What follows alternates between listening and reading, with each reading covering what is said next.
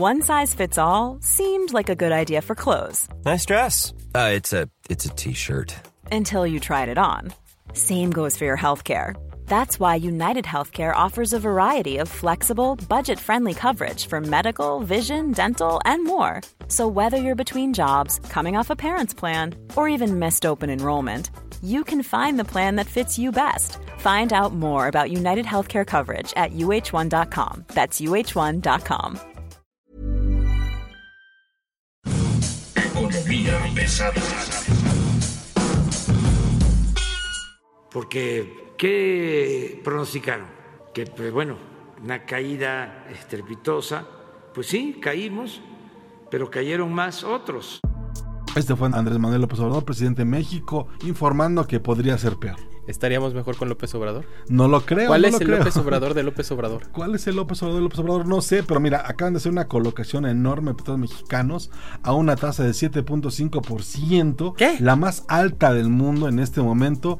Cuando en Europa te están haciendo préstamos a tasas negativas, cuando Estados Unidos está a tasas negativas, cuando el Banco de México está en 4.25%, es cierto. Pemex hace una colocación de deuda por 1.500 1.500 millones, millones, de de dólares con una sobredemanda de 10 veces eso, porque paga 7.5, perdónenme, les voy a explicar, eso es deuda. Claro Eso es deuda, 7.5% a 5 años la convierte en la deuda más cara del mundo. En el periodo neoliberal, con esos malvados prianistas neoliberales, Mercachifles. mercanchifles y, y que hundieron a Pemex, la deuda más cara fue 5.5%, dos puntos por debajo y fue a un plazo de 40 años. En este momento, como están las cosas, lo más rentable sería poner a Pemex bajo resguardo, agarrar y poner todo, toda la lana de Pemex en CETES y te ahorras, hasta le metes una feria porque le vas ganando 3%, Ujú. ¿no? Gana 5%, de 4 4.25, pero 1.25 se va con, la- con el deterioro normal del mercado y, te- y hasta le ganas 3 puntitos, 3% a la lana de Pemex. Es el peor negocio del mundo en este momento. De una vez que estás hablando de, de Pemex, ¿te acuerdas de lo que platicamos la semana pasada en la entrega anterior de este podcast sobre Petrobras? La venta de Petrobras, las refinerías de Petrobras por 8 mil millones de dólares. 16 mil. 16 mil millones de dólares vendían 8 Ocho refinerías. Correcto. ¿Sabes qué dijo el Fondo Monetario Internacional? El Fondo Monetario Internacional hace una recomendación al gobierno de México para que el proyecto de Dos Bocas, por favor, lo ponga en stand-by mientras pasa la pandemia. Que se dedique a explotar pozos petroleros rentables y que venda activos no estratégicos. Y que vende activos no estratégicos. Bien, esto es Economía Pesada. Como usted sabe, mi nombre es Luis Carriles. Es un gusto estar con usted el día de hoy. Ya oyó el tiroteo. Hoy tenemos sangre por todos lados, ¿o no, querido Mario? Claro que sí, es un gusto también saludarte y saludarlos a ustedes que nos escuchan. Hoy tenemos mucha información por todos lados. Brota, brota la información. Estuvo esta semana el secretario de Hacienda, eh, Arturo Herrera, en comparecencia en, en el Congreso. Y bueno, básicamente lo que informó es que hay tres tipos de crisis. Ujú. Y la crisis de la pandemia que hoy tenemos es la más grave de todas, pero ni en las mejores familias se puede prevenir nada de esto. Escuchen. con una cita de Adam Smith donde decía que lo más importante era mantener el presupuesto en equilibrio. Ni las familias mantienen el presupuesto en equilibrio. Los dos activos más importantes que tienen los hogares, que son su casa y que son su, su auto, son para la mayor parte de los mexicanos y las personas en el, en el mundo comprados a crédito. Lo que importa es que la capacidad crediticia que se utiliza no rebase la posibilidad de pago en el tiempo. Esto es lo que a veces se llama un equilibrio intertemporal. No tiene que ver con el equilibrio de un año, sino tiene que ver con el equilibrio cuando se ve en el largo plazo. Lo que está pensado la Constitución es que cuando se crea un pasivo por el lado de la deuda, se crea un activo. Eh, por el otro lado ya puede ser infraestructura pública, puede ser el metro, puede ser agua, puede ser una escuela, puede ser una presa. Diversos tipos de crisis, eh, por lo menos bajo una taxonomía actual podemos dividirlas en tres. Eh, las crisis de oferta, que son por ejemplo las que tuvimos nosotros en las 80s y en los 70s, donde, donde la forma en que esas se suelen traducir es en, la llamada estanflación, estancamiento con inflación. Usted recordará la espiral de devaluaciones, inflación de los 80s junto, con caídas. Las, las crisis de demanda, que es cuando el gasto de la sociedad no alcanza y ahí es cuando se plantean las políticas contracíclicas. Es decir, hay una disminución de la demanda y entonces se piensa que el gobierno tiene que impulsar eh, mediante mayor gasto para compensar por esa demanda y que entonces cuando estamos en la parte alta del ciclo el gasto del gobierno se contrae para no seguir echando leña al fogón, pero también, como solía ser el caso en México, para generar guardados que se utilizan en la parte baja del ciclo. Y tenemos una crisis que es extraordinariamente diferente, que es esta, que es una crisis generada por una pandemia. Esta es la primera vez en la historia en la que se hace una crisis de... En general los gobiernos tratan de evitar las crisis. Y es la primera vez en la que dijimos, vamos a generar una crisis, vamos a parar la economía para evitar un contagio.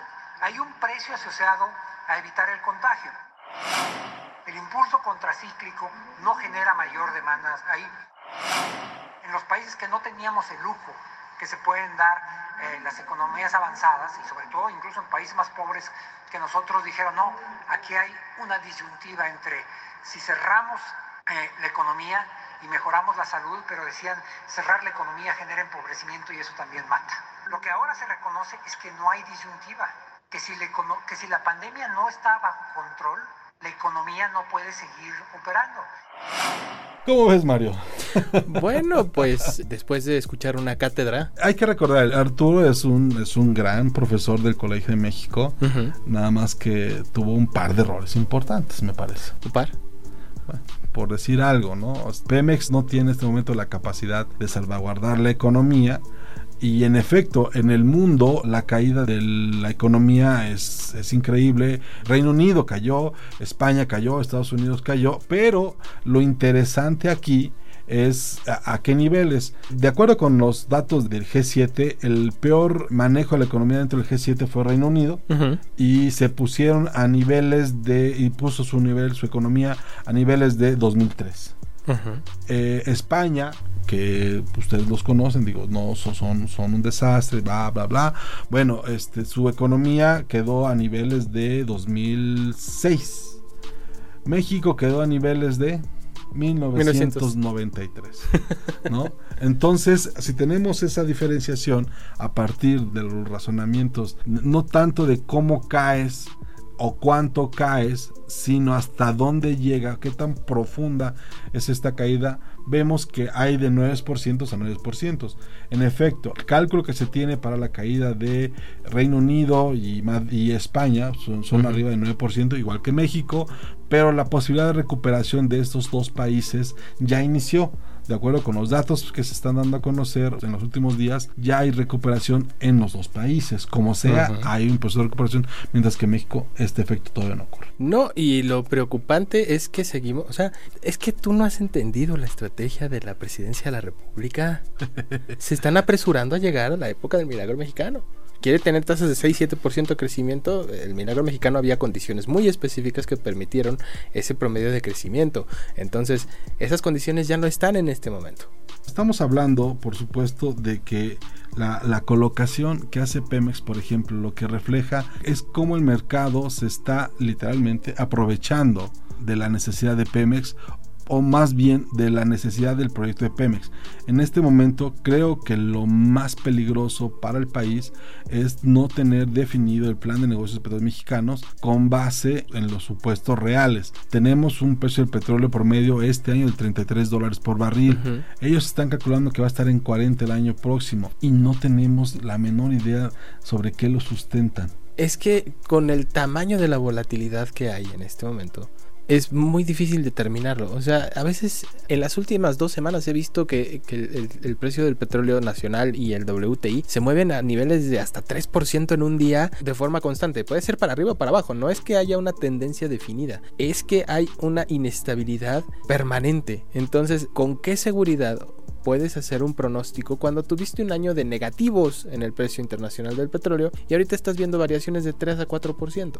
Entonces no hay fundamento, hay una formulita que tiene la Secretaría de Hacienda, pero que realmente... Ninguna compañía petrolera está pensando que va a ganar tanto dinero el año que entra. Ahora, hay otro tema que tenemos que poner en la mesa y es el tema de la inflación. La inflación subyacente a tasa anual fue de 3.99%. Las mercancías tuvieron un incremento de 5.4% 6.9%, las alimenticias 6.99%, las no alimenticias 3.71%, servicios 2.45%, vivienda 2.2%, educación 2.16% y otros servicios 2.75%. Sí estamos hablando de alzas. Sí, Ya estamos hablando de una, un incremento constante en la inflación y si bien es cierto, pareciera que septiembre tiene el nivel de crecimiento más bajo en que cuatro años. En realidad es porque el mes anterior fue muy alto. La, Claro. la, la referencia, Sí, sí, sí. la referencia del mes anterior es que ya venía con un incremento importante. Entonces, yo no sé si podamos cumplir la, mes- la meta este año. No, de hecho la Junta de Gobierno del Banco de México señaló en su minuta, uno de los subgobernadores señaló que es muy probable que los precios sigan presionados, que la inflación siga presionada por un choque en la oferta y la demanda hasta el primer semestre del año que entra. ¿Qué quiere decir esto? En cortas, breves y sustanciosas, los precios van a seguir subiendo aceleradamente hasta el primer semestre del año que entra y muy probablemente regresemos a los niveles de 3% a finales de 2021. Lo más curioso aquí es que en México hay un fenómeno especial. Mientras en el resto del mundo la oferta y la demanda se están compensando eh, y hay tan poca demanda y la demanda es tan baja que los precios están a la baja, pues eh, en México pasa exactamente lo contrario. Hay, una, hay poca demanda, Hay poca demanda. pero eso no implica, aquí se hace una, una especie de dimensión desconocida en la ley de la oferta y la demanda. Sí, es como, es como, como otros datos, yo, yo no, sigo sin entender. Habló el presidente de que había un proceso de recuperación económica, de recuperación del empleo Ajá. formal. Pues presume que crearon tres, cuatro empleos, entonces, este... No, no, no, porque los últimos datos que yo vi es que es la, recuperación del empleo en el sector informal sobre todo. Sí, eh, ¿No? se concentra de los empleos que se han recuperado, que se presume que son alrededor de un millón. El 90% es en el sector informal. Entonces, estamos hablando de que sí estamos en problemas, ¿no? Por supuesto que sí. Traemos una Eh. tasa de inflación ya muy alta, acumulada en este año.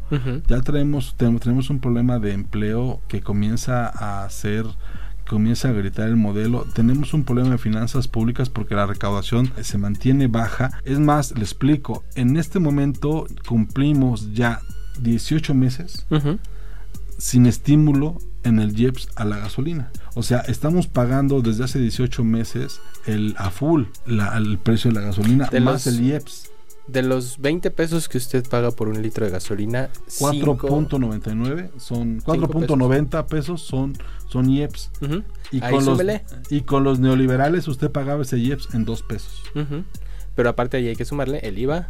No, ya ya viene adentro, ya viene en el peso incluido. Si es el IEPS es después del IVA, Ajá. después de todo lo demás. Pero viene una bronca también fuerte ahí porque la Comisión Reguladora de Energía se acaba de meter en un intríngulis muy duro porque no está dando los permisos necesarios para incrementar la competencia. Es decir, ha frenado la creación de nuevas estaciones de servicio, por ejemplo, que puedan vender la gasolina más barata y este y está favoreciendo a las estaciones de petróleo mexicanos, que esa es una bronca adicional en términos de competencia. Y que no le correspondería a la CRE. No, o sea, no, no, la no. autorización de permisos sí le corresponde a la CRE. Pero no la CRE competencia. aquí la CRE está entrando en prácticas anticompetitivas y yo me pregunto cómo un organismo autónomo puede sancionar a otro, porque entonces aquí la COFESE tendría que entrar. La COFESE tiene que entrar y determinar que el mercado no está funcionando como debería y que hay barreras regulatorias al respecto. Pero estas barreras regulatorias no son propiamente en la ley, sino En la implementación. práctica. ¿No? Entonces en la, en la praxis jurídica y ahí es donde ahí es donde vamos a ver un montón de cosas porque además déjeme decirle a partir de esta semana bueno esta semana que está corriendo que es se- segunda semana de octubre lo que estamos viendo ya es la posibilidad de que terminen en la cárcel los permisionarios que no vendan litros de a litro de acuerdo con la nueva normatividad. Y estamos hablando de que el 85% de las estaciones de servicio que hay en el país no puede hacer, no, no puede cumplir con la nueva norma Porque esa nueva norma fue, digamos, que se pretende aplicar a rajatabla cuando ni siquiera hay los implementos necesarios para ponerlo. O sea, suponiendo sin considerar que hubiera el dinero para hacerlo, no, no hay. En este momento los fabricantes no tienen las bombas que se los, los implementos que se necesitan poner a las bombas para cumplir con la normatividad. Es absurdo, ¿no? La ley te dice que no estás obligado a cumplir lo que no puedes cumplir, o sea, lo que es imposible. Es correcto. Para dimensionar, esto pone en riesgo a 10.000 de 12.000 gasolineras en el país de ser clausuradas por Profeco a partir del jueves de la semana pasada. Entonces, el reclamo no es que no haya dinero, el reclamo no es que no haya ganas o deseos por cumplir por parte de los gasolineros, sino que pues no hay con qué, o sea, no hay bombas, no hay materia prima. No, no hay. Y, y la propia Profeco lo sabe. Y para terminar, me gustaría llegar al, al- al reporte que presenta esta semana Credit Suisse. Bueno, de acuerdo con el reporte, una encuesta entre inversionistas nacionales e internacionales Del Credit Suisse, no nuestra. del Banco Credit Suisse, México va a perder el grado de inversión antes de que acabe el sexenio. Esto lo opinan 3 de cada 4 inversionistas nacionales y extranjeros. ¿Qué significa esto? Prefiero que tú lo digas. Bueno, en este momento Luis Carriles está mordiendo el puño, literalmente. Le contamos, el, el grado de inversión te permite un montón de cosas como país y entonces el perderlo va a encarecer sobre todo los flujos de inversión hacia, hacia acá. Creo que en este momento la única industria que está de alguna manera reaccionando más o menos bien es la industria automotriz. Este, Yo le diría a usted, eh, si tiene tiempo, échese un clavado a los resultados de la industria automotriz. Creo que es la que mejor está respondiendo por los estímulos que está recibiendo este, por parte de los gobiernos de los estados y las fuerzas de ventas de Estados Unidos y de México. Recuerde que es probablemente ser en este momento la industria más integrada, ¿no? Pero ya comienzan a haber rezagos importantes y lo que vamos a ver, si se pierde el grado de inversión en este, este sexenio, se va a tener que, digamos, reestructurar muchos planes de largo aliento, sobre todo si se está pensando, como se tiene previsto, este hacer un montón de inversiones. Ah, bueno, y rápidamente, el, el comentario que quedamos pendiente es sobre el plan de infraestructura que se presentó la semana pasada. Y que se había presentado en noviembre. Y que se había presentado, se había en noviembre, presentado en febrero, del año pasado. Bueno, a ver, rápido. Hablaron de cinco proyectos de energía, no son proyectos, no son cinco proyectos de energía, son cuatro proyectos petroleros y uno de fertilizantes. Entonces, eso sería como agroalimentario. ¿no? En el caso de energía y básicamente los proyectos que se tienen en este Plan Nacional de Infraestructura es cinco proyectos que dicen ellos son de energía, no, son cuatro proyectos petroleros más uno de fertilizantes, más el proyecto México Toluca, Ujú. terminar el tren, más el tren México Querétaro, Sí. ¿no? Y creo que es todo. No, y el anuncio del día de después estuvo. Hay las carreteras, ¿no? Eh, bueno, tenemos ahí las carreteras. En total son 39 proyectos, 7 ya están en marcha. Siete que ya están en marcha y, va- y todos los demás eran recuerdos, Ujú. ¿no? Sí, se agarraron el Plan Nacional de Infraestructura del sexenio pasado, lo leyeron, lo acomodaron y dijeron, ay, miren, aquí está, nuevos proyectos. Sí, lo, lo único nuevo son los precios. Y al día siguiente el presidente salió a anunciar la construcción del aeropuerto de Tulum. Un aeropuerto que va a ser construido, Por militares. que va a ser construido por militares y antes de eso fue licitado, adivino por quién, Por Felipe Calderón. En fin, estamos en los temas de las consultas contra los expresidentes y contra los no presidentes. Ya sabemos, ya la libró Fox, ya la libró Salinas, Salinas. y ya la libró Ujú. Cedillo. Entonces solo le quedan dos, solo le queda su villano favorito Felipe Calderón, que es de quien está retomando proyectos, Ujú. y Enrique Peña Nieto, de quien está retomando proyectos. Entonces, bueno, pues vamos a ver en qué termina esto. En fin, esto fue Economía Pesada. Les agradecemos mucho el favor de su atención. No se le olvide esta semana Periodismo en Riesgo con los líderes de la OEM, Marta Ramos y Alejandro Jiménez. Además, suscríbanse a nuestras redes sociales. En Twitter estamos como arroba podcastom y suscríbanse a este podcast y a todos los de la Organización Editorial Mexicana en Apple Podcast, Google Podcast, Deezer, Acast y Spotify. Todo esto es para que usted conozca la oferta completa de la organización periodística más grande de América Latina. En fin, esto fue Economía Pesada. Muchas gracias. Buen día.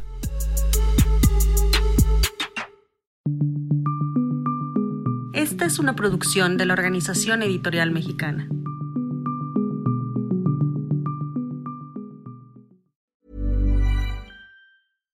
Hi, I'm Daniel, founder of Pretty Litter. Cats and cat owners deserve better than any old fashioned litter. That's why I teamed up with scientists and veterinarians to create Pretty Litter. Its innovative crystal formula has superior odor control and weighs up to 80% less than clay litter. Pretty Litter even monitors health by changing colors to help detect early signs of potential illness. It's the world's smartest kitty litter. Go to prettylitter.com and use code ACAST for 20% off your first order and a free cat toy. Terms and conditions apply. See site for details.